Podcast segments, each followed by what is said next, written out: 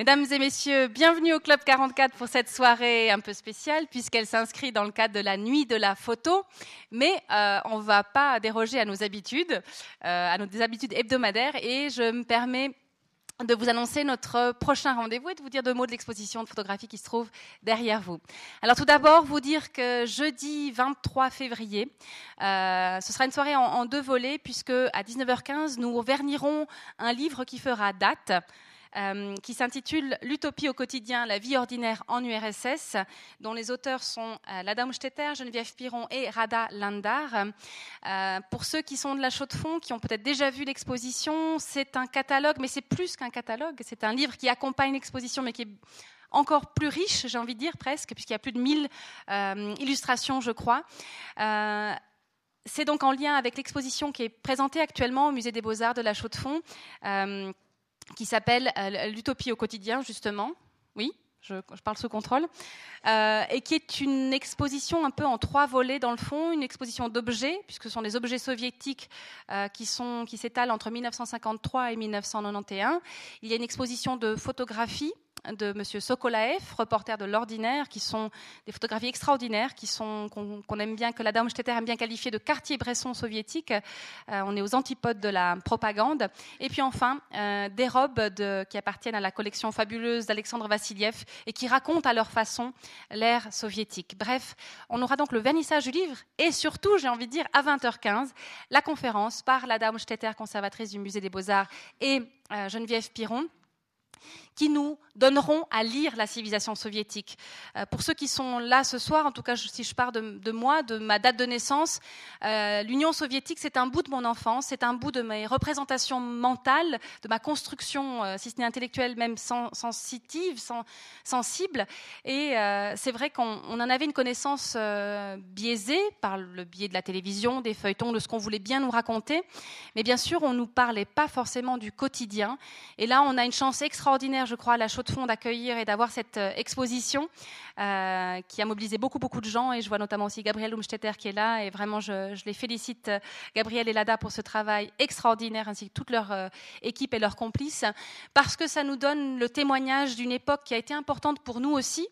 et qui justement, avec toutes les, tous les malheurs qui sont attachés, mais je trouve intéressant de se plonger dans le quotidien de, ces, euh, de ces habitants. Et vraiment, pour ceux qui n'ont pas encore vu l'exposition, mais courez-y tout de suite. Euh, c'est jusqu'au 30 avril et vraiment, ça fera date. C'est vraiment important. Et surtout quand on sait, Olivier Rollin, cet écrivain français qui était venu il y a quelques jours nous parler de son roman, pas son roman, son livre, Le Météorologue, que actuellement en Russie, on ne fait pas tout pour se rappeler certaines choses et que là, il y a vraiment un devoir de mémoire qui est très important, de nouveau parce que cette période-là est constitutive de notre monde à nous.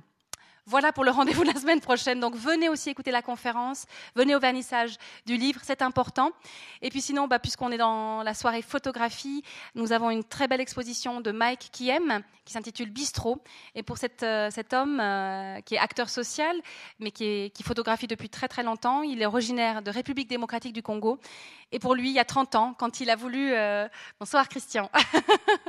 quand il a voulu comprendre comment en Suisse on se relationnait les uns aux autres, eh ben, il est parti dans les bistrots, à la rencontre des patrons, des serveurs, des clients, et il nous livre là un très beau témoignage, donc des photographies étalées sur 30 ans. Il y a plusieurs techniques, l'argentique et le numérique, qui sont mêlées et qui sont une sorte de miroir tendu à notre façon de nous relationner ici en Suisse. Voilà pour les petites infos Club 44. J'aimerais simplement aussi remercier Paolo Woods, tout d'abord, de nous faire l'honneur de sa présence. Bien sûr, bien sûr, Arnaud Robert, on vous dira qui c'est après. Euh, un immense merci aussi à la Nuit de la Photo, parce que c'est un beau rendez-vous que vous nous permettez d'accueillir. On est ravis aussi d'accueillir les projections. Qu'est-ce qu'il faut encore que je vous dise que j'ai oublié? Euh, Non, je laisserai la parole là. Voilà, je passe la parole à Claude-André Moser, président de la Nuit de la Photo, et bonne soirée à tous. Merci.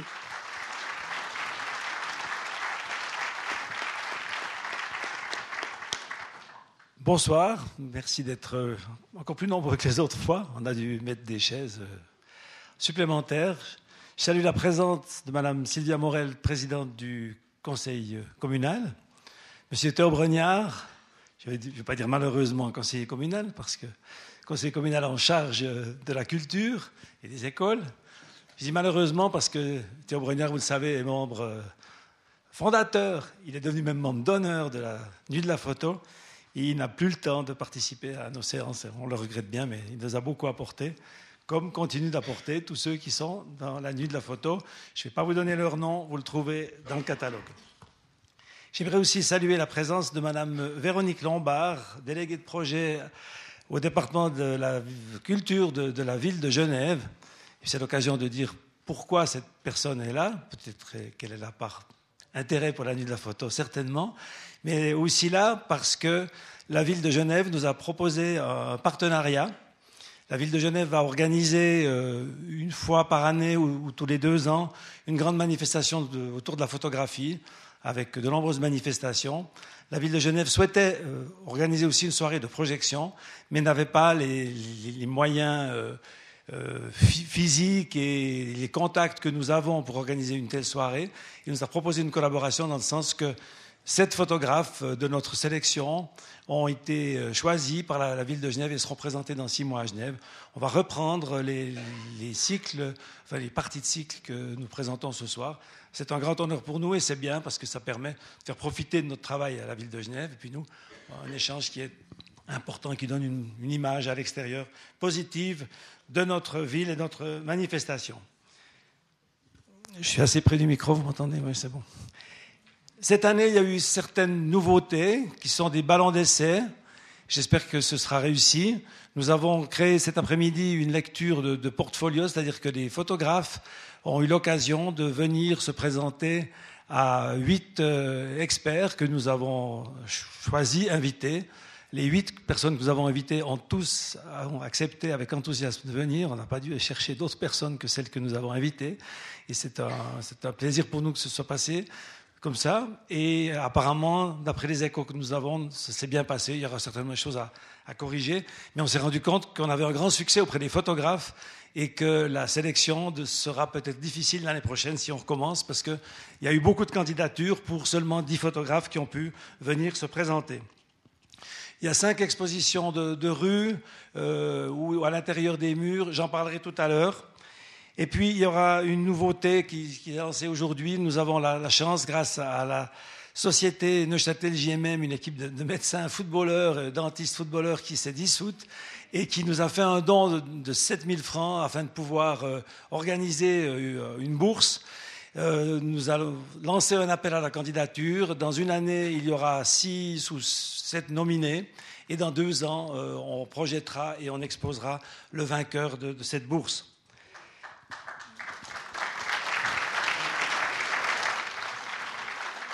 Alors, j'aimerais bien que vos applaudissements soient entendus parce que c'est quelque chose qu'on cherche depuis longtemps et on voudrait bien qu'une maison d'horlogerie, qui est quand même importante dans notre région, suive et continue sur la lancée de cette euh, première bourse. Alors si vous avez des idées, euh, elles sont les bienvenues.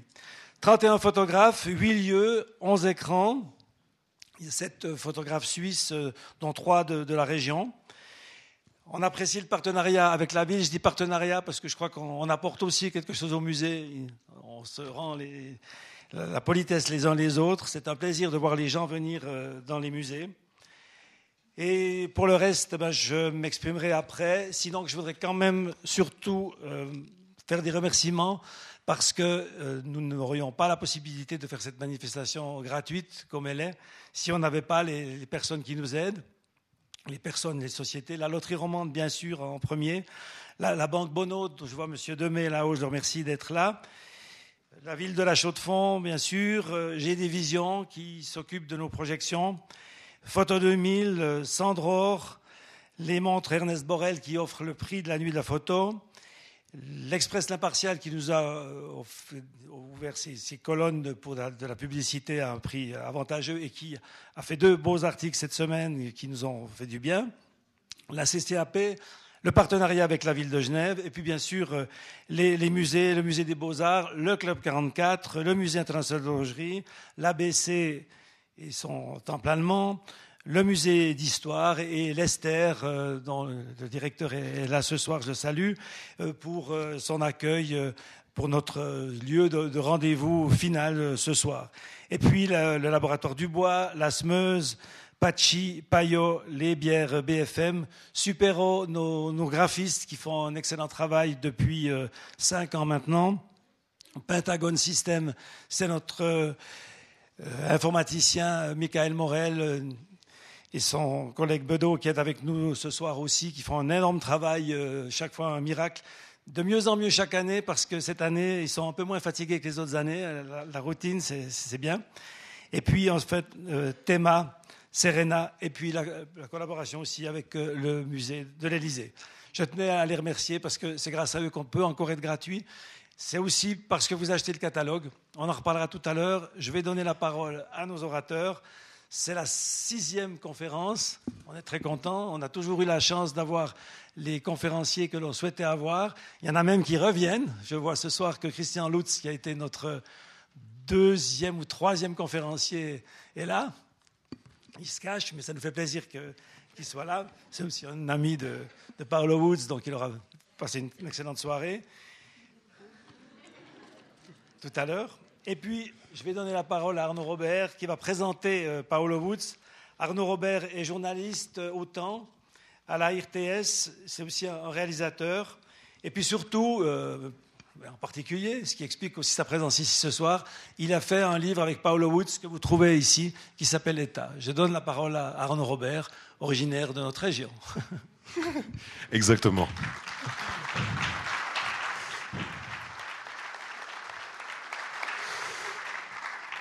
Bonsoir à tous. Bon, on m'a demandé de présenter euh, Paolo Woods. En général, il se présente très très bien tout seul, même s'il a un très lourd accent euh, italien qui est dû à, ses origines. Origine complexe parce qu'il y a à la fois du Canada et de, des Pays-Bas dans son, dans son arbre généalogique.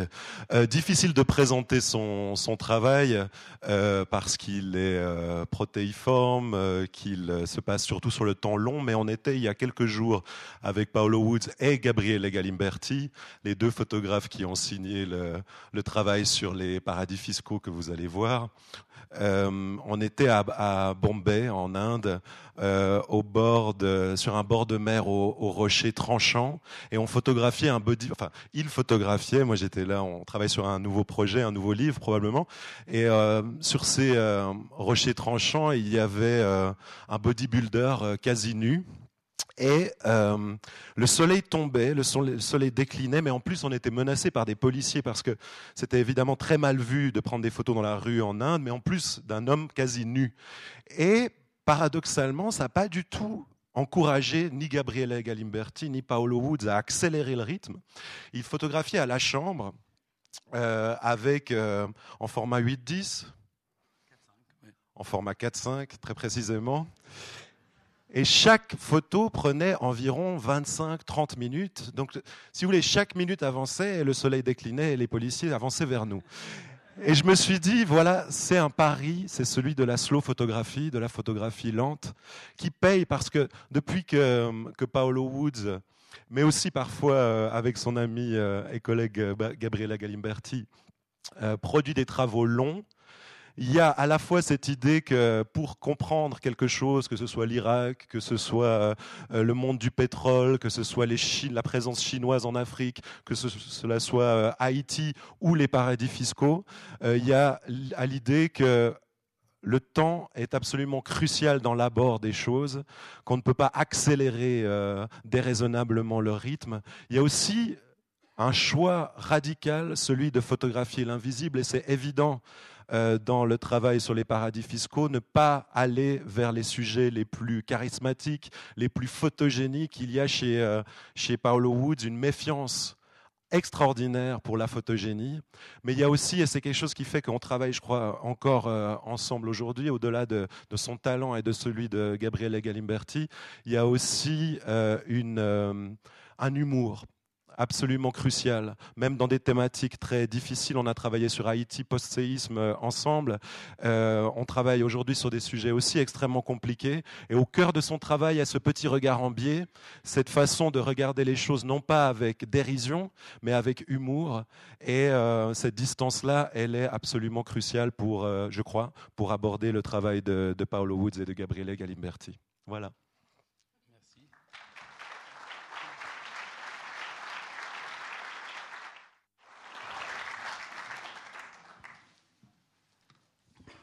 Bonsoir. Alors, euh, Arnaud a dit que je suis un photographe lent, mais je vais essayer d'être un conférencier rapide. Euh, je vois qu'il y a euh, un montre exactement devant moi. Je, je pense que c'est indicatif, aussi parce qu'on a un chaud de fond. excusez mon, mon français incertain, mais je, vais essayer de, faire de mon mieux.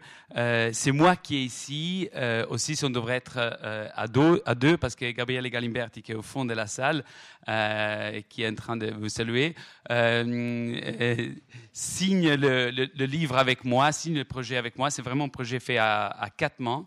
Et je vais raconter un petit peu sa genèse. mais c'est moi qui parle parce que je, suis un tout petit peu francophone. mais, voilà, je, tiens à dire que c'est essentiel, que, c'est vraiment un projet qu'on a, qu'on a euh, co-pensé, consigné, euh, co-produit et, et qu'on amène depuis euh, des années maintenant. Euh, ça commence, euh, tout ça, ça commence euh, en Haïti, où j'habitais pour quatre ans, pendant que j'étais en, train de faire un, long projet sur, sur, sur l'île et, les, le, le, le, symbole de cette île avec Arnaud Robert. Et donc j'habitais dans le sud des pays, et pas dans, une grande ville, une petite ville. Et, et ça, c'est comme j'ai travaillé à l'époque. J'avais une moto avec les appareils photo derrière, excusez-moi, et je me promenais dans l'île essayant de, raconter l'histoire là. Et le type de travail que je faisais, c'est un travail qui a été exposé en, Suisse, en tout cas au musée de l'Élysée. Euh, et d'un projet s'appelle euh, État, euh, State en anglais. Et c'est raconter l'importance, la symbologie d'un État, d'un pays euh, que normalement on adore décrire sans État, avec un État en, en faillite. Et entre les différents projets qu'on travaillait, je vous montre rapidement ça, il y avait des projets sur les riches haïtiens. Qui sont les riches haïtiens? On a l'habitude la presse de voir les pauvres haïtiens, les voir dans toute leur forme et toute leur splendeur. Mais les riches se cachent beaucoup plus. Autrement, les structures de pays, ça s'appelle une banque, mais euh, il ne faut pas se faire... Euh, euh, c'est pas exactement une banque, c'est plutôt une borlette qui, pour la plupart des Haïtiens, représente la banque. L'argent, on ne le met pas dans la banque, on l'a investi dans la borlette. Ça a des tas de retours beaucoup meilleurs. Euh, oh, l'importance des radios haïtiens et tout ça. Et à l'époque, euh, Gabriel Galimberti est venu me rendre visite euh, en Haïti et euh, on a un petit peu fait le débile. Et lui est en train de faire un, voyage autour du monde dans 58 pays autour du monde à travers Couchsurfing. Je ne sais pas si vous savez, c'est dormir chez les gens. C'est une plateforme sociale, le social network, où on échange, on rencontre les gens, on peut échanger l'hospitalité. Et donc ça, c'était en Alaska, c'était en Thaïlande. Euh, ça, c'était en, en Botswana, un, un, jeune pasteur qui s'entraîne avec des magnifiques vidéos des pasteurs nigérians pour devenir lui-même pasteur. Et donc, dans tous ces endroits, il avait dormi. Et donc, dans ces étapes autour du monde, Gabriel et moi, on se connaît depuis euh, presque 20 ans maintenant. On a travaillé sur plusieurs projets. On est, on est partenaire dans, dans euh, dans l'aventure, une équipe, une, petite boîte suisse d'ailleurs qui s'appelle Riverboom avec euh, Eduardo Delille qui se trouve ici ce soir aussi. Et euh, euh, on, il, était décidé, pendant les années que j'habitais en Haïti, il est venu plusieurs fois, on parlait de projets Vie Faire. Et avec ce projet, euh, Gabriele, il, euh, il avait ça avait très bien marché. Les, les, la presse avait beaucoup, beaucoup euh, repris ce projet. Il avait un grand contrat avec un, éditeur américain. Et euh, pour la première fois dans l'histoire d'un photographe, ça n'arrive pas souvent pour les photographes, il avait eu une très bonne année. Et, euh, quand il a reçu la facture de l'État italien, il s'est rendu compte que l'État italien lui réclamait plus que 50% de son gain. Et, euh, et ça, c'était un petit peu une mauvaise surprise parce qu'il avait fait le calcul un peu différemment parce qu'avant, il n'avait jamais arrivé à ces plafonds. Et euh, on regardait une, carte de, de, de, la Caraïbe où, euh, on s'est trouvé en ce moment et on s'est trouvé dans les pays les plus pauvres d'Amérique. Euh, Haïti le troisième pays le plus pauvre au monde. Et on s'est rendu compte qu'à une heure d'avion, même pas d'Haïti, s'est trouvé une autre île, euh, un autre groupe d'îles îles, s'appellent les îles Caïmans, qui sont des pays les plus riches d'Amérique. Et on a commencé à se questionner pour quelles raisons euh, les îles Caïmans étaient aussi riches. Ce n'était pas pour des ressources minières cachées, ou du pétrole, ou, une industrie du tourisme particulièrement floride. C'était bien sûr parce que ce sont des paradis fiscaux. Et qu'est-ce que c'est un paradis fiscal Et Gabriel avait dit comme blague, vous savez quoi, je, vais aller à l'île Caïmans et cacher mon argent là-bas, comme ça l'État italien ne pourra rien faire. Et on s'est demandé, est-ce que c'est vraiment possible? Est-ce que ça marche vraiment comme ça? Est-ce qu'on peut prendre un avion avec une mallette euh, plein d'argent, comme dans le mauvais euh, James Bond, arriver à les îles Caïmans et planquer son argent? Et, et on s'est dit, ça c'est intéressant. Est-ce que, est que, est que ça existe ça? Et on a commencé à, ça c'était en, août, si je ne me trompe pas, de 2012. Et euh, en décembre de 2012, on a pris un avion et on a débarqué aux îles Caïmans. Et là, ça a commencé un projet, un projet qui a duré plus de deux ans, deux ans, excusez-moi, plus de deux ans dans, dans 13 pays différents, sur quatre continents différents, à la recherche d'essayer de d'abord comprendre nous-mêmes et après expliquer qu'est-ce que sont les paradis fiscaux. Et c'est euh, un défi qui, qui, était très difficile pour nous parce que c'est d'abord quelque chose dont on n'a pas d'accès. Euh, euh, c'est pas que vous allez à le, bureau de communication des paradis fiscaux et vous demandez d'avoir une interview, interview avec euh, le président euh, de l'opacité ou quelque chose comme ça. C'est un, véritable travail de recherche. Donc, dans deux ans, on n'a pas fait beaucoup de photos. presque toutes les photos qu'on a fait sont en effet dans les livres. Ça nous a pris énormément de temps pour faire chaque photo parce que chaque photo est le résultat de beaucoup de recherches. Ici, par exemple, on est euh, au BVI, le British Virgin Islands. C'est euh, un tout petit pays avec 60 euh, 000 habitants et c'est le deuxième investisseur en Chine, avant les États-Unis. Vous vous rendez compte, un pays qui est comme ça est le deuxième investisseur en Chine. Pourquoi? Parce que bien sûr, toutes les compagnies passent à travers le BVI pour créer une, société là-bas qui, à travers cette société, ils vont investir en Chine. Donc moi, je suis une boîte américaine, je ne vais pas directement investir en Chine, je vais passer par les BVIs. Pourquoi? Pour des, certaines euh, garanties légales, euh, dont c'est intéressant pour les Chinois et les Américains, mais aussi pour beaucoup de protection de euh, les, les, les, taxes. On peut éviter de payer énormément de taxes. D'ailleurs, à Hong Kong, à travers qui ces investissements, la ville dont ces investissements passent pour arriver en Chine, to BVI, c'est un verbe. On, fait d'un BVI, ça veut dire construire une société. Et donc, ce monsieur, c'est le euh, ministre des Finances de BVI dans son bureau, euh, d'avant euh, une, espèce de carte postale de ce qu'on imagine de paradis fiscal. Et ça, c'est intéressant pour nous parce que tout de suite, quand on a décidé que ça, c'est un projet sur lequel on voulait travailler. Nous, on avait des images sur la tête, que je pense un petit peu le même que vous avez, des plages avec des cocotiers, des, riches, des trésors, euh, des choses comme ça, des banques. Et, on a fait des recherches, euh, comme tout le monde, sur Internet, avec, sur les, les, images des paradis fiscaux. Et il y avait ça. Il y avait surtout des, images... Euh, créées de tout photoshopées ou des dessins qui, qui racontaient ça. Mais il y avait pas de protagonistes, il n'y avait pas de, de la quotidianité de ces endroits. Et donc c'est ça qu'on a voulu faire. On a voulu jouer d'un côté sur l'image euh, de, paradis fiscal, les clichés de paradis fiscal, mais aller raconter qui sont les vrais protagonistes, comme ce monsieur qui est fait le ministre des Finances d'un pays qui vous permet euh, de, contourner euh, les taxes de vos pays. là, on est à Londres, plus exactement la City of London, qui est une ville, ou même un pays dedans euh, une ville euh, à Londres. Et ça, c'est le, le, maire, euh, la, la, on dit maire en, français, la, chef de, de, de, ces pays-États où les compagnies comptent plus que les citoyens. Et ça, c'est la situation idéale pour un paradis fiscal parce que les choix ne sont pas faits par les citoyens et ne sont pas faits pour les citoyens. Et Londres, en quelque façon, c'est vraiment le cerveau de le système. C'est le cerveau de ce système paradis fiscal où euh, tous les différents endroits sont le, corps. Mais le paradis fiscal, ce n'est pas un endroit spécifique, ils sont tous interconnectés entre eux et c'est ça qu'on a très vite appris. Et, et, beaucoup des, recherches, d'analyse expliquent en quelque façon que l'empire britannique s'est transformé dans les paradis fiscaux. Et justement, la, plupart des paradis fiscaux sont des ex-colonies anglaises.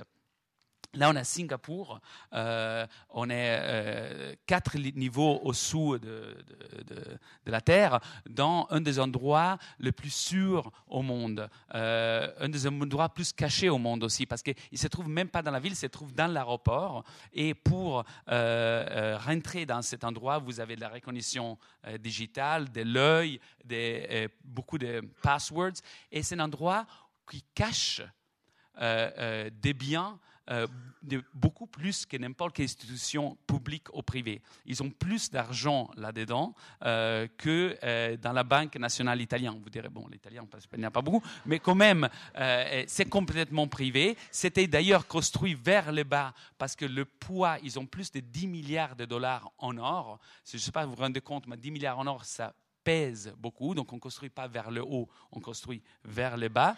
mais surtout, pour continuer en comparaison avec l'Italie, c'est deux messieurs qui sont des messieurs suisses, parce que toute la boîte est liée à, Swissport de, Genève. Et, et il, on que un des biens qui est plus présent dans le Singapore Freeport, c'est les œuvres d'art.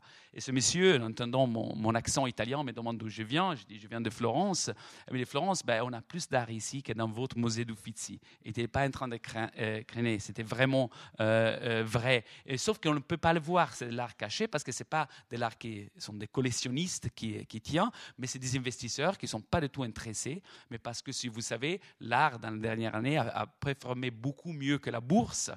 Et donc, c'est plus intéressant pour un fonds d'investissement d'acheter euh, Van Gogh que acheter des actions euh, de Ford, par exemple. Euh, ici, on est encore à nouveau à les îles Caïmans. Ça, c'est des boîtes postales, mais ce pas des boîtes postales pour recevoir, la, poste normale. Ça, c'est des sièges de compagnie. Chacun de ces petites boîtes, c'est le siège d'une grande compagnie comme PepsiCo là ou ailleurs, qui ils ont leur siège aux îles Caïmans mais ils n'ont pas de secrétaires, ils n'ont pas de bureaux, ils n'ont pas d'ordinateur, ils n'ont rien de tout parce que toute leur activité continue à se passer où ils sont originalement. C'est seulement qu'ils sont là pour les symboles. Donc c'est un passage. Le, les îles Caïmans dont le droit à PepsiCo là, pardon, de dire qu'ils sont basés euh, une partie de leur business est basée euh, euh, à les îles Caïmans, et à travers ça, ils peuvent facturer pas à travers les États-Unis. On va retourner sur ça. On est en Europe, c'est un, des pays d'Europe, on est Luxembourg, qu'on a découvert il y a quelques ans grâce à LuxLeaks, qui avait passé des accords illégaux, illégaux pour, pour les accords qui existent entre les pays européens. Pardon? Avec des centaines et centaines de, compagnies comme Ikea, comme Amazon, euh, comme ça, pour faire en sorte que euh, euh, ces compagnies soient basées, encore une fois, sur le papier, pas réellement au Luxembourg, et pouvoir après vendre à le reste Europe. Donc, c'est passé, par exemple, en, Italie, jusqu'à récemment, jusqu'à ce scandale éclate, quand vous achetez quelque chose sur Amazon, vous achetez un livre sur Amazon, ça arrive depuis un dépôt en Italie, mais votre facture arrive depuis le Luxembourg. Pourquoi? Parce que comme ça, Amazon Europe payait pas leurs taxes en Italie, mais payait leurs taxes au Luxembourg. Mais leurs taxes au Luxembourg étaient faites d'un accord avec le ministère des Affaires, des Finances luxembourgeois, qui lui permettait de payer moins de 1% de taxes. Et donc, c'était bien sûr très avantageux pour eux. On comme ici euh, à euh, Jersey, l'île de Jersey, c'est une île entre la France et l'Angleterre, euh, qui, grâce au fait qu'elle est, en accord avec l'Angleterre, fait partie de l'Europe, mais n'a pas le même droit, mais pas le même devoir de l'Europe. Et donc, si vous êtes par exemple un oligarque russe ou un émir du Qatar, vous pouvez acheter une maison comme ça au Jersey. c'est un certain standing, c'est un certain niveau d'investissement que vous faites à Jersey et automatiquement vous devenez résident de Jersey avec tous les avantages d'être un résident de la communauté européenne. Mais vous ne devez pas payer vos taxes en Angleterre. Vous devez payer vos taxes à Jersey, qui est un accord, que si vous êtes un étranger qui est résident là-bas, vous ne pouvez pas payer de taxes. On parlait tout à l'heure de Londres et on disait que Londres, c'est euh, le cerveau euh, des, paradis fiscaux. Ben, si on continue avec la métaphore, l'épine dorsale des paradis fiscaux, c'est les Big Four, les, accounting euh, firms. C'est des sociétés, il y en a quatre qui sont les principales. ça, c'est Ernst Young, c'est leur siège à Londres, qui organisent le système de paradis fiscal. C'est très compliqué, ce système. C'est un système énormément baroque. C'est d'ailleurs on, veut que ça soit compliqué pour le rendre pas facile à comprendre. Je vais essayer de rendre quelques petites choses de ça compréhensibles pour vous, mais c'est conçu d'une façon très compliquée. Et ça, c'est un système que euh, euh, ces compagnies vendent en pays, vont voir un pays comme les îles Caïmans, dire bah, écoutez, vous voulez devenir comme Haïti ou vous voulez devenir un paradis fiscal et on va faire en sorte que beaucoup d'argent euh, passe dans ce pays. Qu'est-ce qu'il faut faire? Ben, Vous devez passer des lois que je vais vous expliquer lesquelles. Et la même chose, ils font vers des compagnies. Vous êtes une très grande multinationale aujourd'hui et vos investisseurs vont vous demander de pouvoir payer moins de taxes. Comme ça, vous gagnez plus et comme ça, il y a plus de dividendes pour vous que vous êtes actionnaire. Et donc, ils poussent les compagnies à faire euh, de la euh, tax avoidance, de la optimisation fiscale. C'est un très joli mot, euh, mais c'est une optimisation fiscale tellement poussée qui permet à des très grandes compagnies de payer pratiquement pas de taxes. Qu'est-ce que ça veut dire? Vous êtes un petit librairie, euh, un libraire, euh, par exemple à Chaux de Fonds, euh, vous n'avez pas les moyens de construire un système qui passe à travers les îles Caïmans, Jersey, Guernsey et Singapour pour optimiser vos taxes. Donc, vous devez payer les taxes qui vous sont demandées. Mais si vous êtes Amazon, vous avez cette possibilité, vous avez même cette obligation, parce que vos, actionnaires vont vous demander ça, et vous, allez faire une optimisation fiscale très agressive. Et ils sont très déterminés. Et ici, on est euh, aux États-Unis. C'est euh, un des plus petits euh, États aux États-Unis, c'est l'État de Delaware. Et l'État de Delaware, en réalité, c'est un paradis fiscal.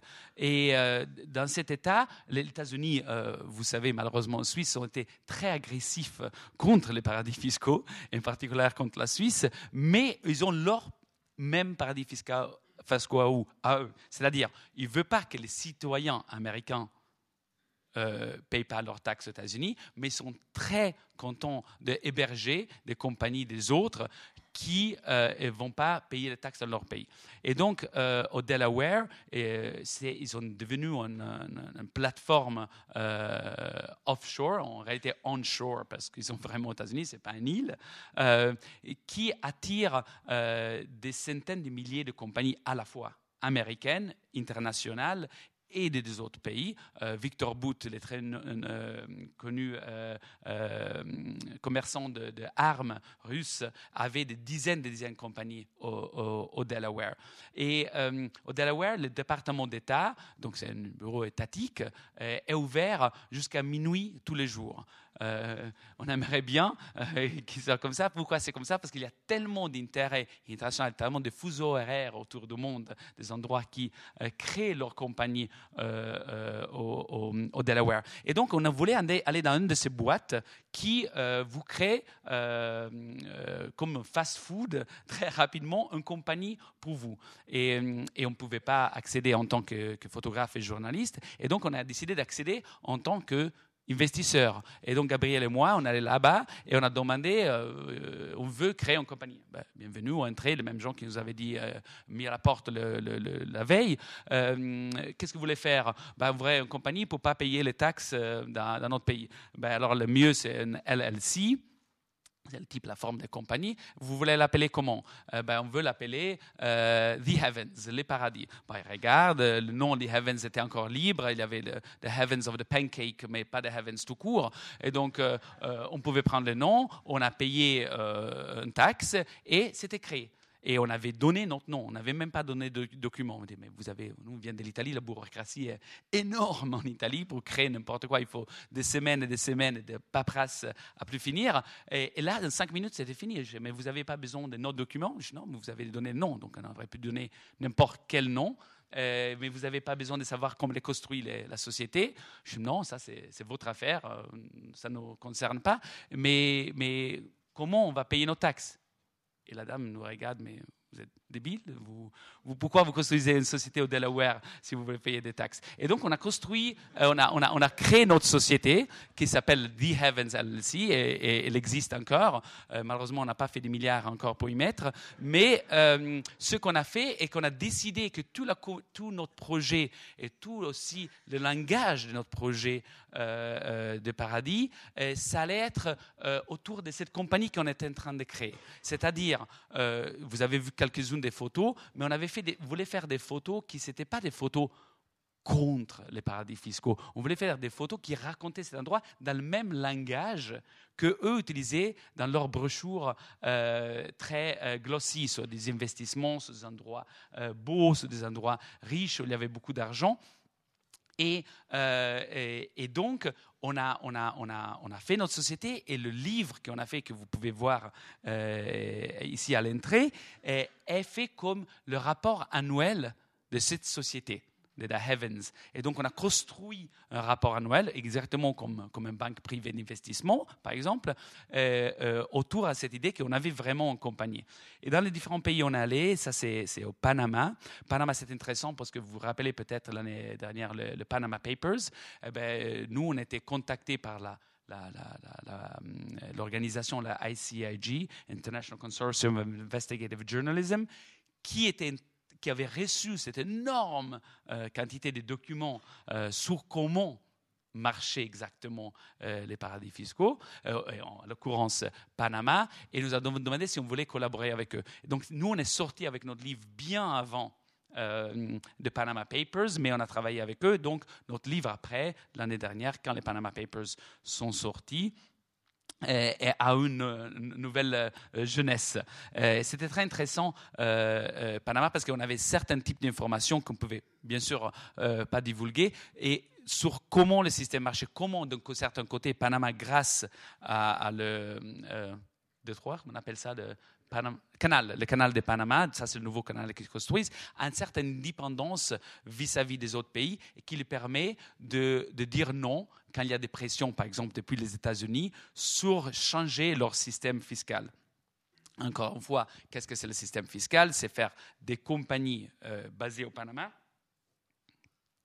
Cette compagnie, ils ont président, que c'est quelqu'un qu'on loue euh, comme président, mais le vrai bénéficiaire, c'est euh, un, président d'Argentan, un, milliardaire russe, vous avez vu tous les noms à l'époque des Panama Papers, qui grâce à des, des bureaux d'avocats comme celui-là qu'on voit dans cette image, crée ces, sociétés. Ils font même une chose plus intéressante. Ils créent des sociétés et les font veillir, comme le bon vin.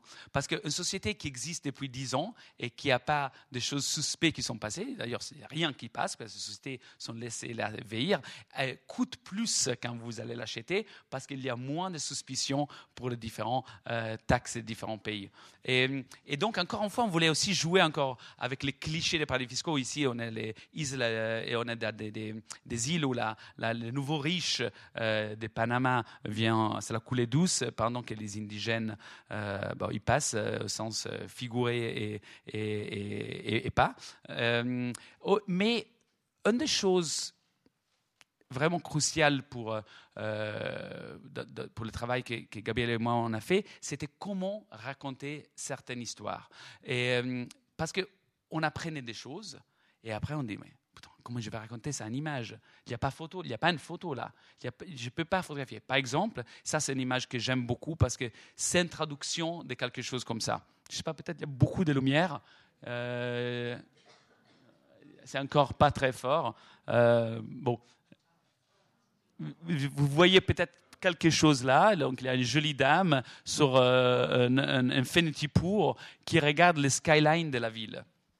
Et euh, la ville, c'est bien sûr la ville de Panama. Et il y a de, de, gratte-ciel. On est au, tombé de, jour, au coucher de soleil.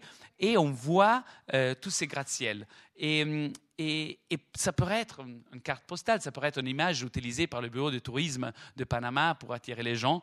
Euh, il y a tous les, classiques de la communication, la jeune fille entre autres. Et, en réalité, euh, ce qu'il raconte, si vous regardez un peu plus de près, il y a quelque chose qui, qui sont faux, qui sont pas justes.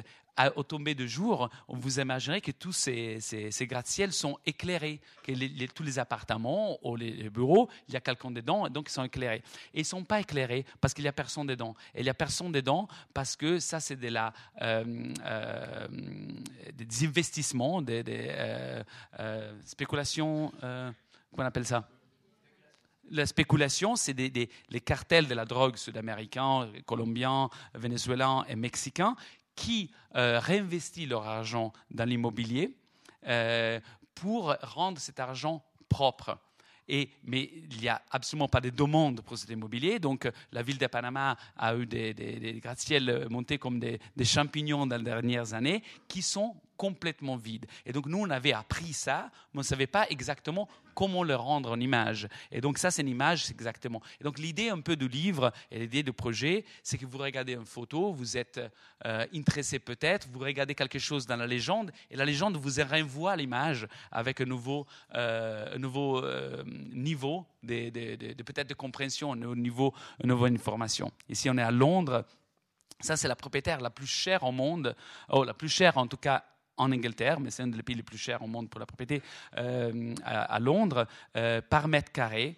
Euh, c'est construit par un des archistars, architecte très connu, et le, le, rechercheur qui a écrit le texte du livre, Nicholas Jackson, raconte dans une investigation qu'il a fait que tous les appartements, donc des appartements vendus à des millions de de, livres sterling euh, euh, sont achetés jamais par des personnes, mais toujours par des sociétés. Et le 90% des sociétés sont basées dans des paradis fiscaux. Donc, c'est encore une fois pour une façon pour les sociétés d'avoir un pied à Londres, qui, comme je vous disais, c'est le cerveau dans l'endroit.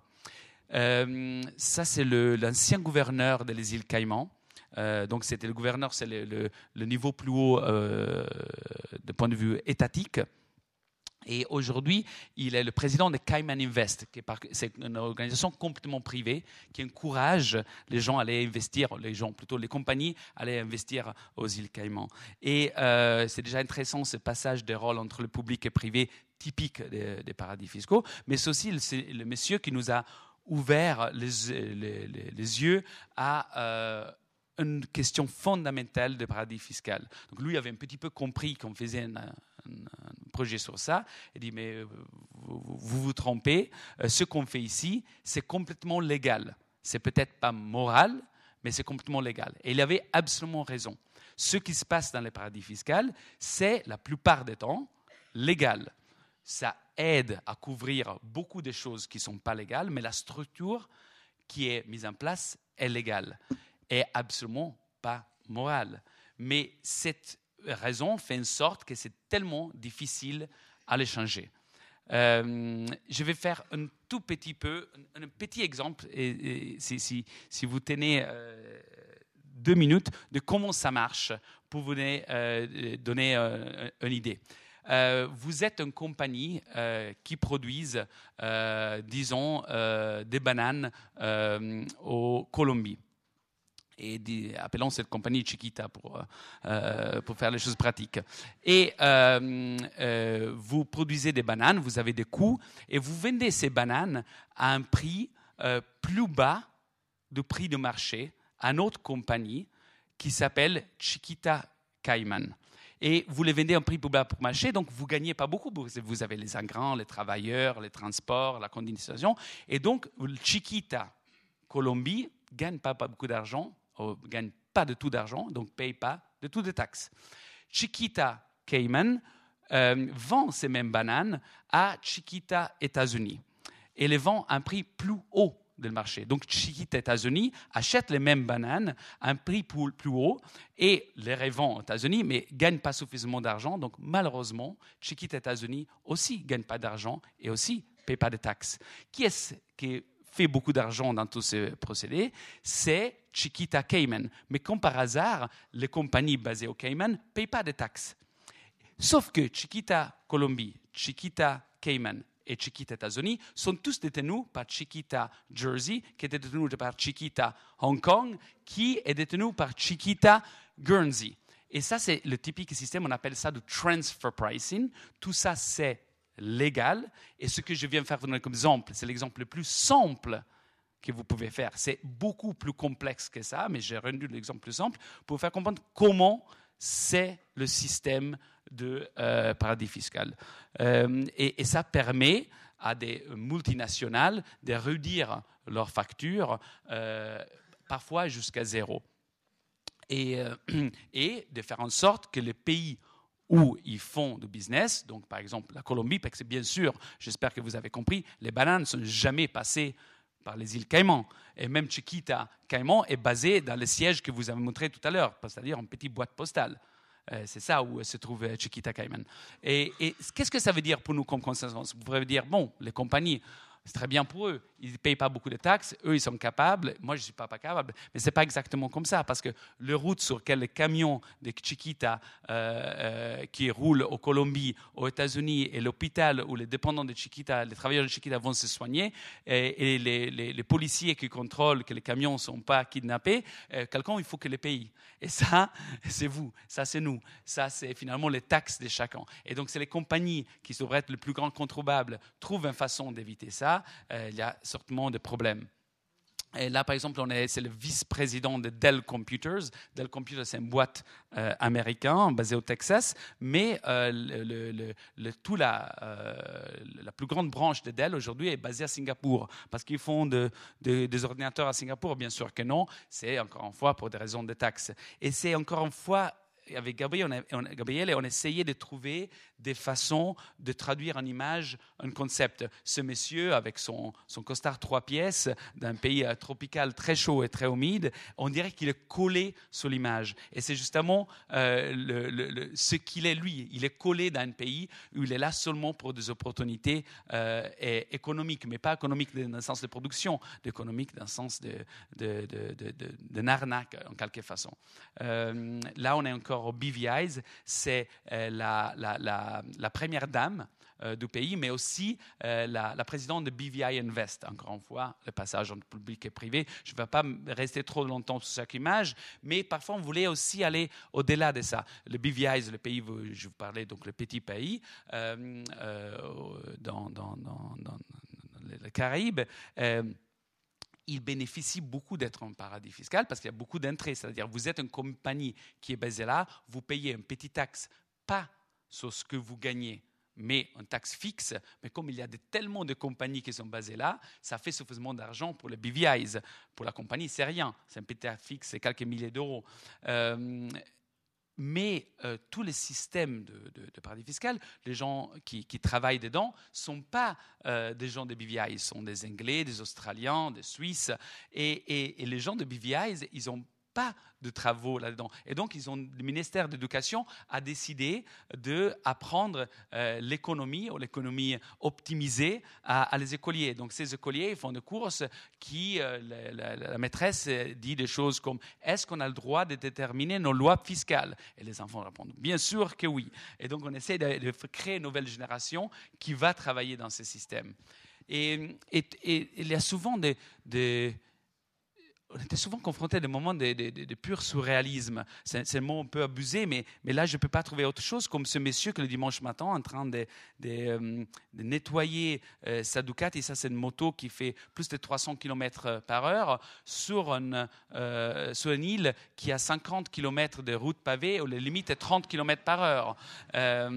et, et, à fur et à mesure, toutes ces choses venaient. Et ce monsieur est en train de faire un port franc d'un paradis fiscal. C'est ça son activité. Ça, c'est une, image que j'aime beaucoup euh, par la magnifique euh, qualité euh, de, la, peinture de cette, table d'huile. Là, on est aux îles Caïmans. Et aux îles Caïmans, encore, il y avait ce, ce, monsieur, s'appelle le monsieur Hoogland, et il est, d'origine de la Norvège, mais il est devenu citoyen des îles Caïmans. Et euh, il est propriétaire d'une des plus grandes compagnies au monde de transport euh, euh, maritime. Entre autres, il a une passion, lui aussi, pour des voitures. Et donc, dans les îles Caïmans, le même pays que je disais tout à l'heure, avec les 50 km de route, il a fait un musée de l'automobile, où il a une vingtaine de Ferrari, de Lamborghini, la Batmobile originelle, la, Rolls-Royce qui, qui était à Elton John, et des, motos magnifiques. Et il a, a construit, ce bénéfacteur, il a construit ce magnifique musée de l'automobile au milieu d'un pays tropical. Et euh, à l'entrée de ce musée, il a fait mettre cette, euh, euh, cette toile à sa gloire. Et donc, il y a lui et sa très jolie famille, sa moto, ses chiens blancs, sa Rolls-Royce, les, les, les, la les, bateaux la fortune de sa famille, les bateaux de course, il a une passion pour ça aussi, ses châteaux en Suisse, ses villas en Angleterre. Et au centre de tout le tableau, il y a un bâtiment qui ne paye pas trop de mines. Euh, il ne va pas vraiment au niveau de tout le reste. Et ce bâtiment, c'est la Ugland House. C'est euh, un bâtiment où il y a plus que 20 000 compagnies qui sont registrées là-dedans. Et même le, ex-président euh, Obama avait dit que ça soit soit le bâtiment le plus grand au monde, soit l'arnaque plus grande au monde. Vous choisissez lequel des deux. Euh, mais ce qui est intéressant, c'est que ce bâtiment, euh, il y a une espèce de, il n'y a pas de tout d'honte, parce qu'encore une fois, c'est légal. Et il est mis au centre de le tableau qui représente sa fortune et, sa gloire. Et, pour nous, c'était génial parce que dans euh, une histoire, on essayait de raconter euh, quelque chose qui est très difficile à, traduire en images. Quand on a vu ce tableau, on a dit bingo, parce que ça faisait trois jours qu'on on, tournait autour de ce bâtiment qui se trouve à deux kilomètres de, le musée de l'automobile, et on ne trouvait pas une façon de le photographier. Il était banal de chaque angle. On était même réussi à rentrer là-dedans, et il y avait des tiroirs, des ordinateurs, des secrétaires, et il n'y avait rien à photographier. Et donc, euh, quand on a trouvé ça, on s'est dit, voilà, c'est comme ça, c'est un petit peu dans ce style, un peu, euh, peut-être avec un tout petit peu d'ironie, qu'on essaye de, traduire tout ça. Aussi, on a Hong Kong, euh, le siège de HSBC, la, banque qui, à travers son son euh, euh, antenne euh, suisse, vous vous rappelez peut-être, a un énorme scandale, avait ouvert des comptes pour toutes sortes de, de, compagnies et d'individus qui recyclaient l'argent, qui cachaient l'argent ici. et parfois, et on a fait ça assez rarement, on a essayé, voulu raconter un petit peu l'hiver du décor. Et comme à Hong Kong ici, où 20% de la population vivent au-dessus du niveau de la pauvreté. Et donc, l'idée est que oui, être un paradis fiscal euh, produit pas mal d'argent pour ce pays, mais il n'y a pas de retombées. Ce n'est pas un agent qui retombe vers le bas. Et donc, ces messieurs qui vivent dans ce qu'on appelle les cage houses, des, euh, maisons cages. Ils ont deux mètres carrés chacun. Ce sont souvent des retraités parce qu'il n'y a pas de, système social qui, euh, qui s'occupe d'eux. Ou comme cette jeune prostituée au Delaware, donc l'État aux États-Unis, euh, avec sa mère et, et, sa tante qui vendent du crack et de crystal meth. Oh, cette euh, jeune fille euh, qui euh, des origines des Philippines, qui est à Singapour, qui travaille comme maid, on appelle, travaille dans les maisons des femmes des, ménages, dans les maisons des expats, mais qui, dans le seul jour de congé, s'est prostituée parce qu'il y a une obsession vers l'argent à Singapour qui qui a tout contaminé. Et ici, on est dans le seul pays où on allé qui n'est pas un paradis fiscal, c'est l'Angola. Euh, et l'Angola, c'est la, capitale d'Angola, Luanda. Euh, c'est une ville qui, euh, chaque année, bataille avec, avec Zurich pour le titre de la ville la plus chère au monde. L'année dernière, c'est Luanda qui a gagné, désolé les Suisses. et, et, et vous vous serez assez étonné si vous allez à Luanda parce que ce n'est pas exactement les mêmes niveaux de vie euh, que Zurich. Et, pourquoi euh, Luanda est, si cher Parce qu'elle euh, elle a une maladie, une maladie très grave, ce qu'on appelle la Dutch disease, qui est une maladie qui est liée à les, ressources. Il y a deux ressources principales à Luanda, en Angola, c'est le pétrole et les diamants, et c'est deux industries qui bénéficient le plus des paradis fiscaux, c'est-à-dire que tout cet argent énorme qui engendre des industries comme l'industrie du pétrole et l'industrie des diamants, c'est de l'argent qui part et après vient déposer dans les paradis fiscaux, ne retombe pas par les systèmes que je vous racontais tout à l'heure de euh, le transfer pricing. Encore les îles Caïmans, des, faux pirates jamaïcains qui donnent un petit frisson aux touristes euh, qui viennent là-bas. Euh, euh, encore une autre image qui pourrait être une espèce de, carte postale. Euh, on est à Amsterdam, vous avez les, maisons du 17e, vous avez les, canaux avec euh, les, canaux, on appelle ça avec les, bateaux, les touristes, les vélos. il manque des gens avec des chaussures en bois peut-être. Mais qu'est-ce que c'est intéressant ici? C'est le bâtiment au centre. Et ça, c'est le siège de la U2 International.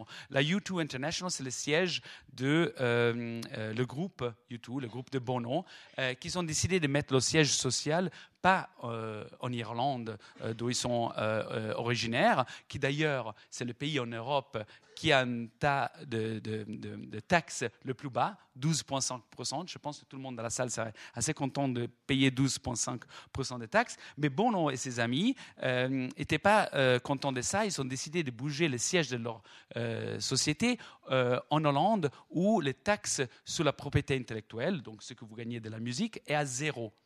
Et donc, le monsieur qui essaye d'expliquer à toutes les compagnies qu'il faut payer et sauver les, les petits Africains utilise exactement le même système que les sociétés minières font pour éviter de payer des taxes en Afrique. Et ça, c'est une, dame qui passe devant le siège de Inditex. Inditex, ça vous dit peut-être pas beaucoup, mais c'est euh, la marque, euh, une des marques de le troisième homme le plus riche du monde, et c'est le, propriétaire des, Zara, en outre. Et Inditex, c'est une boîte qui a construit en Hollande euh, pour faire en sorte que des marques comme Zara et Marcello Dutti et plein des autres brands qui, qui appartiennent au groupe paye pas de taxes. Zara est implanté en Italie euh, depuis des années. Tous les, les, les, villes, ils ont un magasin Zara. Mais Zara, jusqu'à aujourd'hui, a payé zéro taxe, taxe sur les gagnes, je veux dire. Il doit bien sûr payer les taxes communales, les taxes fixes, mais zéro taxe parce que tout leur revenu est pompé à travers une boîte dont ça, c'est le siège. Pas très, assez discrète comme siège, vous ne trouvez pas? Ici, on est euh, à Guernsey, donc encore plus petit que Jersey Hill, euh, encore entre la France et l'Angleterre. Et ça, on était dans une salle qui est peut-être dix fois cette salle ici, et c'est que un ordinateur. Ce que des serveurs en réalité. Et c'est des serveurs qui se trouvent euh, là-bas, euh, euh, qui sont alimentés à la fois depuis la France et l'Angleterre. Et ils ont des piscines de gasoil à côté si jamais l'électricité de la France et de l'Angleterre devrait s'arrêter. Parce que ces serveurs doivent toujours marcher. Et pourquoi doivent toujours marcher? Parce que c'est à travers ces serveurs qui passe le trafic de le gambling, de les paris, les paris online. Donc, si vous faites un pari online à Las Vegas ou un pari online depuis Macao, c'est à travers cet ordinateur que ça va passer. Et pourquoi il cet ordinateur à Guernsey? Parce que c'est plus intéressant euh, avoir un, un, serveur mieux de la mer? Bien sûr que non, c'est parce que les compagnies sont basées là-bas et sont basées là-bas encore une fois parce qu'ils ne payent pas de taxes sur les paris online. Et ici, on est à le dernier étage euh, de euh, l'hôtel Marina Bay Sands euh, de Singapour. Et ce monsieur qui travaille comme broker dans l'industrie financière de Singapour est en train de, de, de prendre un banc le matin euh, euh, avec le, skyline de, Central, c'est-à-dire le, district financier de, Singapour derrière lui. Et, c'est une image euh, que Gabriel et moi mm, trouvons que c'est assez symbolique de les dangers et de l'état où se trouve cette histoire des paradis fiscaux. Merci beaucoup.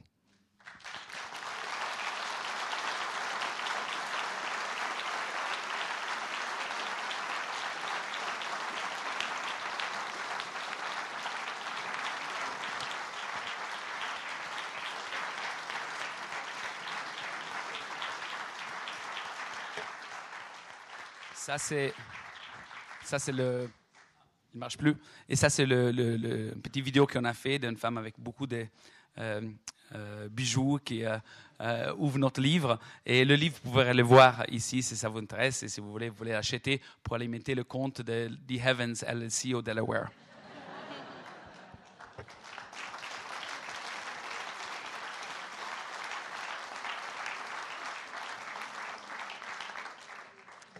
Merci infiniment, Paolo et bravo à vous et à Gabriele Galimberti pour ce travail exceptionnel. On a une vingtaine de minutes devant nous pour des questions. Il vous suffit simplement de demander le micro et je vous l'amènerai en essayant de me frayer un passage là où il y a beaucoup de monde. Donc n'hésitez pas à prendre la parole. Vous voyez qu'on a un interlocuteur qui est bien au fait des choses. Ne soyez pas timide. Monsieur.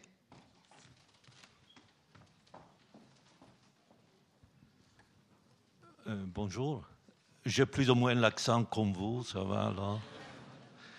Euh, il y a cinq ans, Nicolas Sarkozy, l'ex-président euh, français, il avait déclaré haut et fort les paradis fiscaux, c'est fini. Alors, ça fait cinq ans que j'essaie de comprendre si c'était une stupidité ou bien si vraiment il y avait des raisons de croire que c'était fini. Bon, après cette enquête, quelle est votre opinion?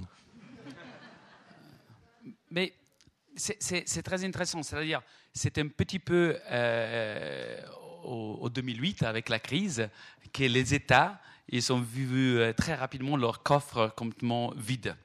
Et ils se sont dit, euh, il faut aller récupérer de l'argent.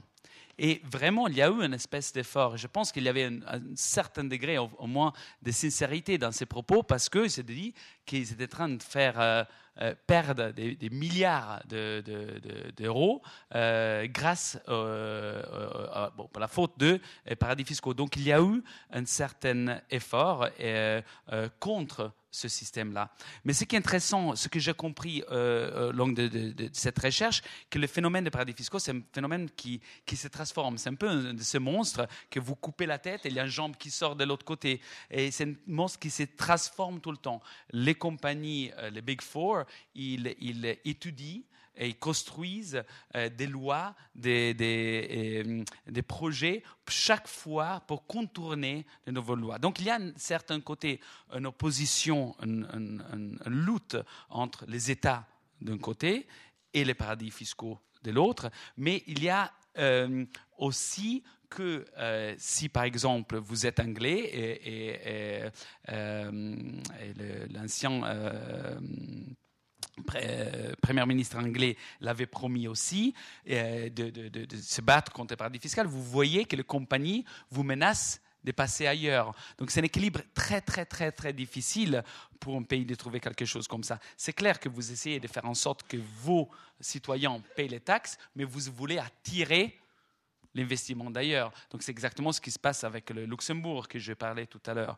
Euh, moi, je reste en quelque façon optimiste parce que je pense que euh, le plus qu'on comprend les phénomènes, le plus en tant que gens qui votent, qui ont d'opinion, on va pousser euh, les compagnies, euh, les politiciens, nos gouvernements à se battre contre ce système dont on est victime.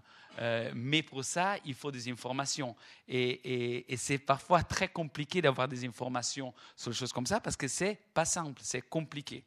Euh, mais je pense que non, les paradis fiscaux sont absolument pas finis. Si vous parlez avec les experts, vous voyez comment chaque fois ils trouvent une nouvelle, euh, une nouvelle ruse, un nouvel système pour euh, contourner certaines lois.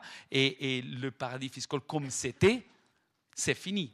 Ça, c'est sûr. C'est quelque chose qui se transforme tout le temps. avec Gabriel, je pense qu'on allait dans une dizaine de conférences dans les différents paradis fiscaux sur comment changer, comment se transformer. En réalité, c'est trouver de nouveaux systèmes pour contourner de nouvelles lois.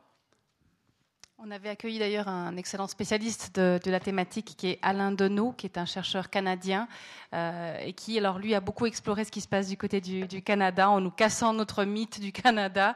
Et euh, c'était passionnant. Vous pouvez soit lire ses livres, soit réécouter sa conférence euh, sur notre site internet. Est-ce qu'il y a une autre question? Oui Bonsoir, bravo et merci pour pour ce travail. Euh, la question qu'on se posait, c'est comment vous avez réussi à convaincre ces personnes et pourquoi elles ont accepté de poser en fait? Est-ce qu'elles-mêmes, elles avaient un message à faire passer? Justement, est-ce que c'est parce que bon, on travaille légalement en fait? Donc, qu'est-ce que vous venez nous reprocher? Ou qu'est-ce qu'elles avaient envie de montrer? Et il y en a qui sont à visage couvert, d'autres non. Donc voilà, si vous pouvez nous préciser cette démarche. Merci. Ben, très vite, on a décidé que si on n'avait pas les protagonistes, le travail n'était pas intéressant. On n'allait pas faire un travail allégorique. Euh, on allait faire un travail on euh, essayait de, raconter comment ça marche qui sont les protagonistes. Euh, et c'est entre autres pour ça ça nous a pris autant de temps. parce qu'il y a eu beaucoup, beaucoup de demandes et énormément de refus. Et donc, pour chaque photo que vous voyez, je pense qu'il y a dizaines et dizaines de, de, refus. Mais le système, si système il y a, c'est que entre les partenaires de ce projet, il y a un, un magazine économique très, très connu et très respecté et très lu par euh, les gens qui travaillent dans les, paradis fiscaux, parce que c'est un peu un des bibles de, le métier. Et, eux, étaient un des partenaires de notre, euh, de notre projet. Et donc, quand on s'est présenté, on venait de ce, magazine, en quelque façon.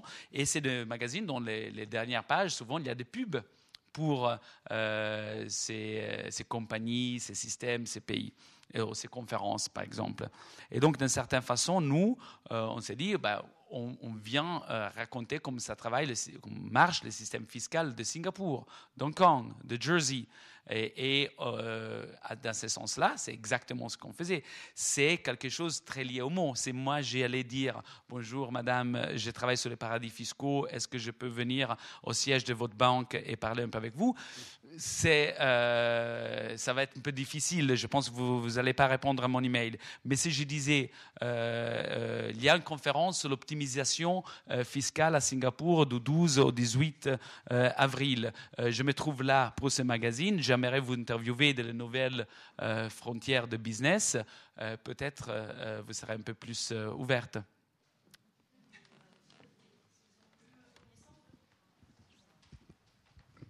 Et ces personnes ont eu connaissance de vos, du rendu du, du bouquin que vous en avez oui. fait Alors elles ont réagi comment euh, Pas très content. bah oui, parce qu'elles n'ont pas eu l'impression d'avoir été un peu... Euh, non, parce que si vous allez regarder le livre, vous, vous, verrez que, euh, par exemple, dans les légendes, dans les textes, ah, il n'y a rien. Oui. Enfin, ouais, elle, remet elle, elle, contextualise la légende. Ouais. Du coup, il y a le lien. Et, Sûrement, il y, a, il y, a, le lien, mais tous, toutes les informations qu'on a apportées sont été contrôlées euh, par des fact-checkers, euh, par des avocats. Euh, et donc, j'ai beaucoup changé beaucoup de choses. On a changé beaucoup de choses qu'on avait écrites parce qu'on n'a jamais rien mis qui on dit, on a introduit. C'est toutes des informations pertinentes, prouvées qui font partie du système légal. Euh, et donc, euh, je ne dirais pas qu'on est, euh, on était inattaquable, mais on a essayé de l'être parce qu'ils ont des avocats beaucoup meilleurs que les nôtres. Cette prise de risque, Paolo Woods, pourquoi vous avez, entre guillemets, pris ces risques et, et est-ce que vous étiez aiguillonné par la dimension éthique, vous, dans votre démarche avec Gabriele Galimberti. Est-ce que pour vous, c'était important de faire ce travail Au-delà du défi esthétique, artistique, est-ce que la dimension éthique, c'était un enjeu par rapport à votre métier? J'ai toujours un peu de mal à répondre à cette question parce que je, je pense que quand un, journaliste ou quelqu'un qui travaille dans la presse euh, se mettre une, veste euh, morale, euh, une veste, c'est hyper dangereux. Moi, je dirais d'abord que je suis, qu'on est curieux. Et, l'idée, c'est un petit peu, euh, je faisais l'exemple tout à l'heure euh, avec quelqu'un, c'est il y a une espèce de ce moteur, et on veut comprendre comment ce moteur marche. Donc nous, on arrive, on est curieux, on démonte les morceaux de moteur, et à fur et à mesure, on comprend que le moteur marche très bien, mais il y a aussi beaucoup de pollution. Et donc, euh, euh, une des choses qui fait ce moteur, c'est ça.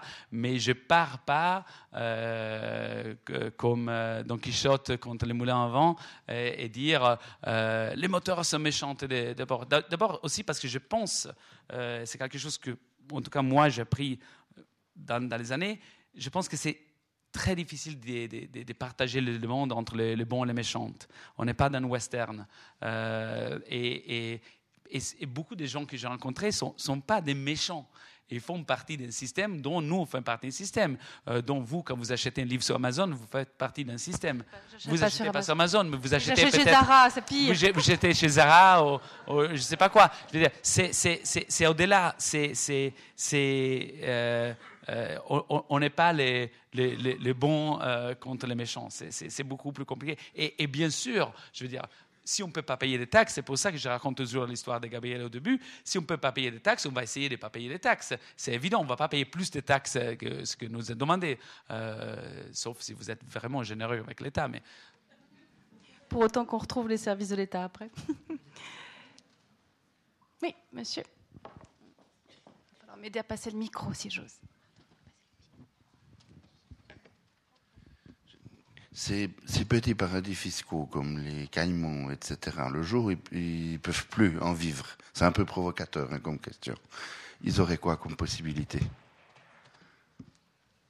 Bah, il y en a certains qui, qui ont eu l'intelligence, euh, un peu comme euh, la Norvège avec le pétrole, d'investir de l'argent pour le moment. C'est un peu ce qu'ils font euh, avec la photo que je vous ai montrée tout à l'heure des, les écoliers. Euh, ils, espèrent devenir des plateformes euh, économiques ou des hubs d'Internet et faire en sorte d'offrir offrir une série de services légaux, comme ils sont déjà aujourd'hui légaux. Mais c'est une industrie qui a plein de, de côtés, donc je pense qu'ils pourraient aller dans ce sens. Je ne me fais pas énormément de soucis euh, pour les îles Caïmans. Je suis un peu plus préoccupé pour Haïti en ce moment, si je vais être honnête avec vous. mais, mais, mais oui, euh, les, endroits qui, euh, qu'ils ont une espèce de, prévision vers le futur, ils ont quand même investi, essayé de diversifier dans des autres secteurs, euh, BVI's notamment dans le tourisme et, des autres, dans des autres, euh, Hong Kong, c'est une plateforme financière euh, très respectable, c'est le, gateway pour la Chine, donc, donc ils ne seront pas privés, il y a pas de gens qui vont, mourir de faim, ces demandes, les paradis fiscaux sont, sont finis. Peut-être il y a des gens qui ne n'auront pas des, des, Ducati à 300 km/h dans, dans, les îles Caïmans, mais ça, je, pense que ce n'est pas un grand malheur. En tout cas, la question de monsieur montre bien comment quand même les choses sont, sont imbriquées, hein, c'est tout le problème. Une autre, question? Oui, ah, j'arrive.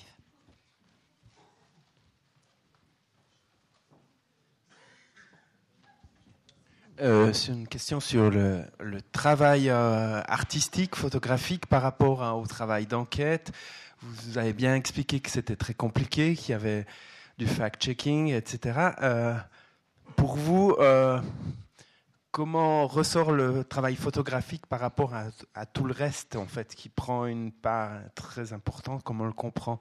Où est votre intérêt photographique euh, Où est le travail photographique en lui-même encore? Est-ce qu'il est encore possible? Bah, merci pour la question, parce que souvent, après, quand, quand Gabriel et moi montent ce travail, on parle seulement de, paradis fiscaux, et c'est très important pour nous, mais la base, tout vraiment le cœur, pour moi, c'est un travail photographique. Et la photographie est, le langage photographique et, pourquoi on a fait un certain type de photos et pourquoi on a choisi de les faire comme ça, de point de vue technique, de point de vue linguistique, de point de vue de, rendu dans, les livres, dans l'expo, c'est vraiment euh, pour moi l'intérêt majeur. On est aussi euh, ici euh, grâce à la, nuit de la photo. Donc, la photo est, absolument cruciale. on a beaucoup discuter, penser euh, euh, comment on voulait faire les photos. Et, l'approche, c'était, en anglais, on dit counterintuitive. On s'est dit, ça va être difficile d'accès, donc on ne va pas faire des photos cachées, on va passer de l'autre côté absolument, on va faire des photos exagérées.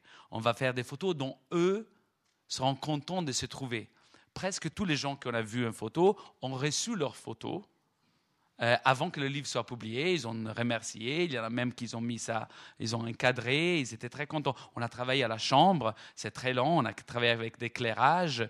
Euh, c'est jamais des photos volées.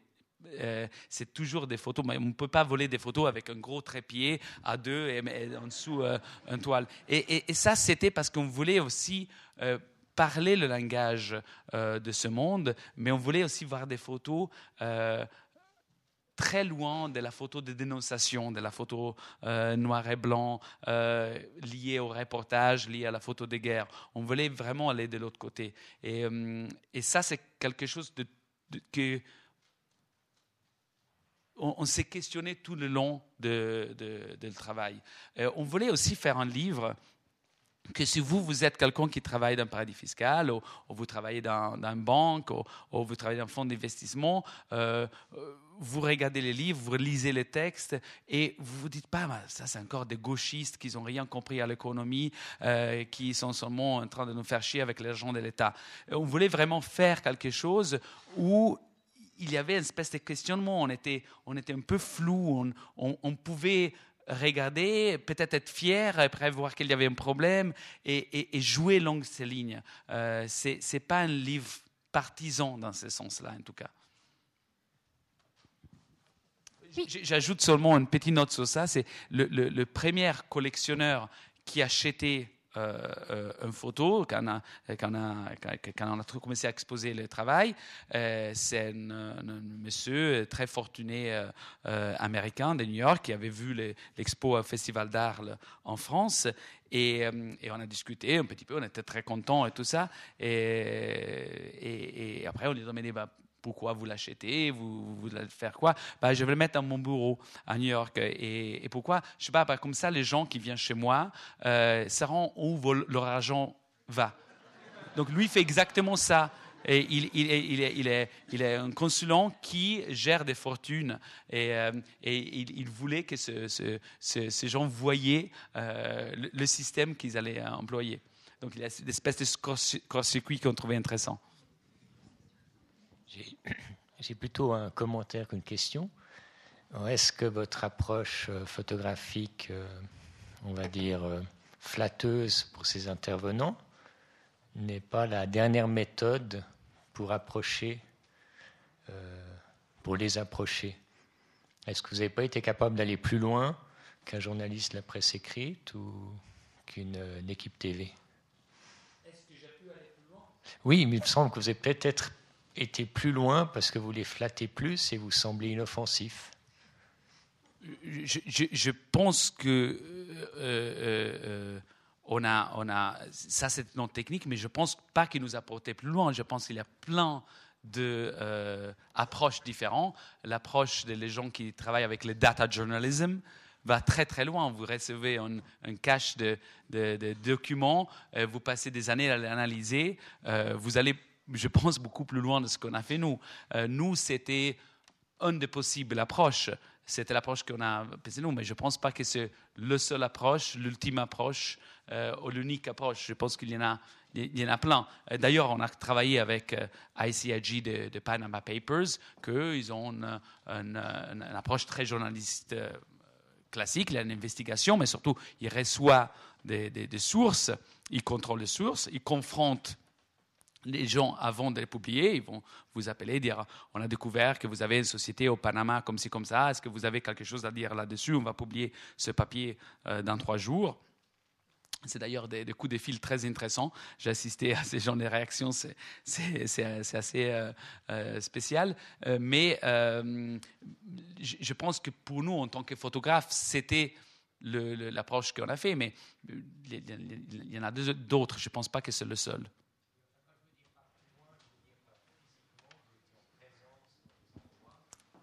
Vous avez pu physiquement aller plus loin dans les lieux?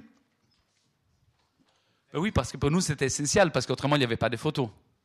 Euh, donc, on a, on a, dû vraiment euh, accéder. Euh, mais. Je suis d'accord. Je suis d'accord avec vous. Et on est, sûrement, on a joué sur, sur l'ego des gens. ça, c'est clair. bon, au moins que la photo sert à quelque chose une fois. On va terminer avec une question.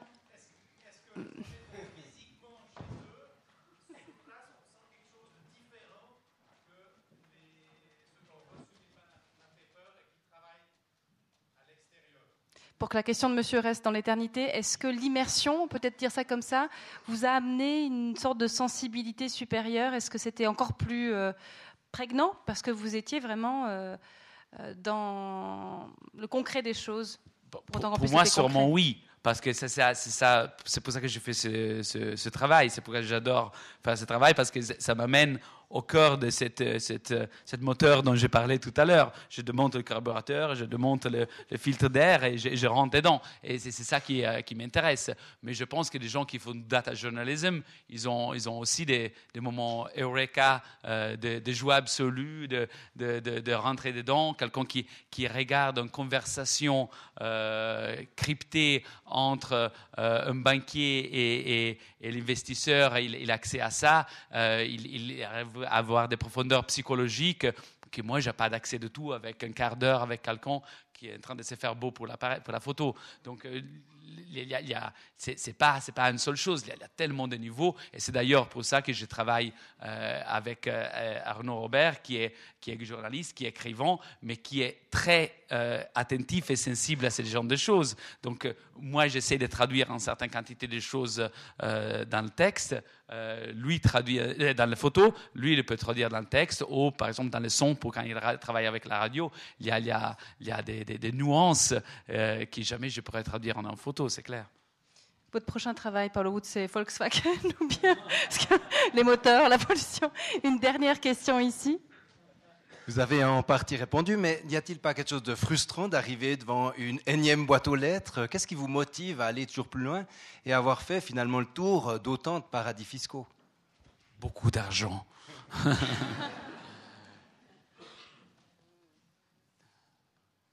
Qu'est-ce que nous motive Je ne sais pas. C'est chaque fois faire une, photo un peu meilleure euh, qui, je peux montrer à ma mère et elle, comprend de quoi il s'agit.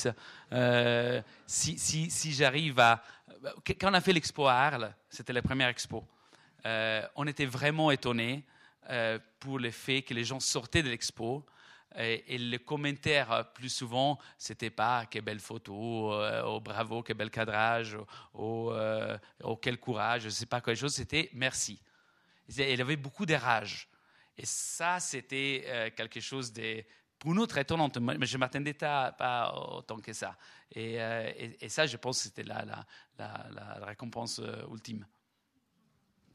On va arrêter là la partie des questions. Malheureusement, euh, il y a des informations pratiques qui doivent vous être données.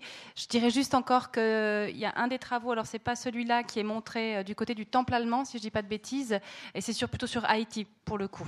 Donc à voir. Je passe la parole à Claude-André Moser qui va vous raconter beaucoup de choses.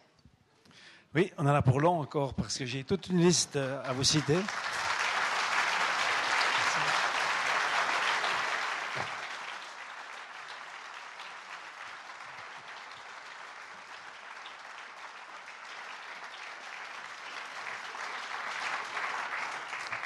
Merci. Il faudrait que Jean-Claude Perrault m'apporte la liste des bénévoles, parce que c'est ça la longue liste que je dois adresser maintenant. S'il n'est pas là, je crois qu'on n'aura pas le temps de l'adresser, mais les bénévoles sont indispensables.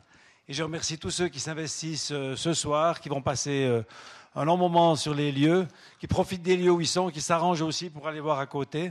Mais on, a besoin de vous et c'est grâce à vous qu'on arrive à organiser euh, tout cela en collaboration avec les lieux culturels. Ce que je voulais encore euh, ajouter, euh, je voulais parler des, images de, rue, entre guillemets. C'est une expérience qu'on a voulu tenter.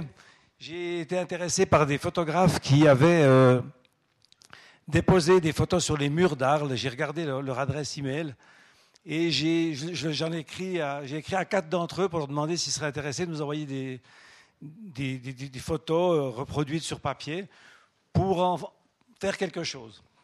Ce pas forcément évident. Quatre photographes euh, ont été contactés, les quatre ont envoyé des images de formats différents. Un, c'était un format A4, un autre, c'était un format A3, d'autres, des affiches format mondial. Et on s'est rendu compte qu'on avait beaucoup de difficultés à les placer finalement en ville à l'occasion de cette nuit de la photo. On voulait ouvrir un peu la nuit de la photo à l'extérieur. Les affiches format mondial, grâce au service des travaux publics, on a pu les exposer en ville. Il y en a quatre sur Espacité, il y en a dans le parc des musées. Ça a très bien marché. Sur la place de la gare aussi. On a profité aussi du fait qu'il y avait des panneaux qui avaient été utilisés les trois dernières semaines pour les votations. C'est bien allé pour ça. En revanche, pour les petites images, on a eu beaucoup plus de peine à, les, montrer, si bien qu'elles sont dans un cadre moins euh, de rue. Elles se trouvent euh, à l'Esther. Donc vous pourrez voir ces images à l'Esther. Vous pouvez voir ces images dans le parc des musées. J'espère que vous aurez du plaisir à les voir. Les photographes sont cités dans le catalogue. On va essayer de reproduire cette, euh, initiative, mais avec des, des, grandes images essentiellement. Donc faites attention à cela. Le vote cette année sera un peu différent. On a voulu plutôt que vous notiez chaque photographe et on fera une moyenne des notes. Donc il vous faut voter sur chaque site après avoir quitté euh, le lieu. Vous mettez une note euh, de 1 à 5 et on fera un, total et une moyenne pour chaque euh, photographe. Et c'est celui qui aura la meilleure moyenne qui gagnera et non plus les trois que vous aurez préférés. Donc vous pouvez voter même si vous n'avez qu'un seul lieu. Vous pourrez donc voter. Et si vous mettez votre nom et votre, votre, adresse email et que vous êtes reconnaissable, vous êtes présent au moment de la désignation du vainqueur à minuit, vous recevrez un livre de photographie avec la collaboration du musée de l'Élysée. Donc euh, venez à minuit pour savoir qui a gagné. À minuit, donc à l'Esther, le, bar sera ouvert encore une heure. Il y aura encore des projections. Les projections de l'Esther vont durer un peu plus longtemps qu'ailleurs et on montrera le travail du photographe ou de la photographe euh, qui euh, aura gagné. Euh, sur le plan pratique, euh, on a des numéros dans le circuit. ça se termine par l'Esther parce que, comme je vous l'ai dit, euh, c'est là qu'à minuit aussi on donne le prix, mais aussi les photographes sont conviés à être à partir de 11h30 sur place pour avoir des contacts entre eux. On l'a fait l'année dernière, ça avait bien marché. Sinon, vous pouvez passer par où vous voulez. Mais si vous voulez entendre la très populaire Lada Umstetter au musée des Beaux-Arts, elle a des grands succès dans ses visites commentées. À 9h, on va arrêter la projection euh, au niveau du musée des beaux-arts et Lada Obsteter va intervenir et parler des deux photographes russes et en même temps Nicolas Miov qui est parmi nous, qui est le troisième photographe présenté euh, au musée des beaux-arts, photographe euh, bulgare mais qui parle très bien le français, vous présentera aussi son travail. Donc là, il y aura 20 minutes d'arrêt au musée des beaux-arts pour écouter Nicolas Miov et Lada Umstetter. Euh, je crois que j'ai à peu près tout dit. Le vainqueur de la lecture des portfolios sera aussi euh, nommé à minuit. Et puis, euh, peut-être que mes collaborateurs pourraient me dire que je dois encore vous encourager à acheter le catalogue qui coûte 15 francs. On a créé un sac cette année qui coûte 10 francs. Et si vous achetez les deux, vous les avez pour 20 francs. C'est plus facile de transporter le catalogue comme ça. Je vous rappelle que c'est grâce à ça qu'en en partie, on, peut financer, bien que le, catalogue soit de toute façon déficitaire, parce qu'on a voulu, comme chaque année, de très grande qualité. Est-ce que j'ai rien oublié? Ne me dites pas après, tu aurais encore dû dire ceci ou cela? Je ne crois pas. Hein. Alors, merci, allez-y, ça commence dans 20 minutes.